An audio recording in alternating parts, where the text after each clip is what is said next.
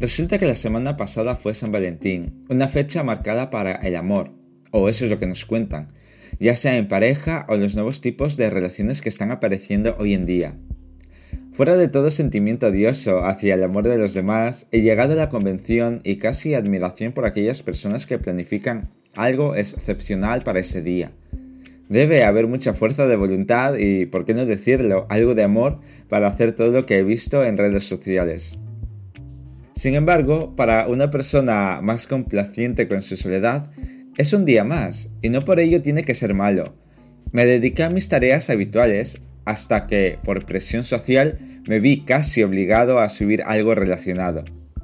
Menos mal tengo recursos en forma de fotos sobre alguna experiencia con mis amigos. Buscando un poco, encontré la foto que hice a mi postre la última vez que estuve por Madrid.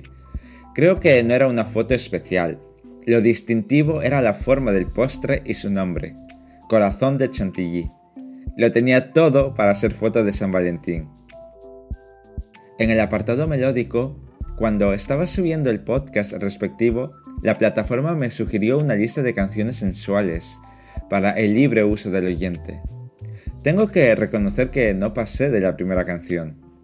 Podría considerar que tiene un halo sensual, íntimo, imaginativo y de salón o habitación a media luz. A ello le sumamos una copa de vino y triunfo total.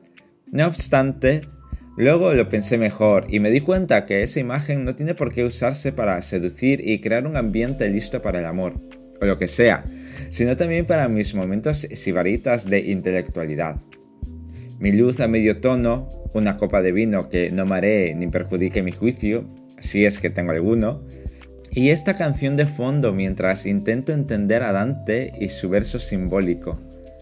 También me sirve cuando estoy preparando mi maleta hacia algún destino compartido, eligiendo lo que me voy a poner durante los días fuera, sin descuidar ningún detalle por interior que sea o mientras pienso de manera irónica en mi propia sensualidad y la manera inconsciente y enigmática con la que seduzco a los demás.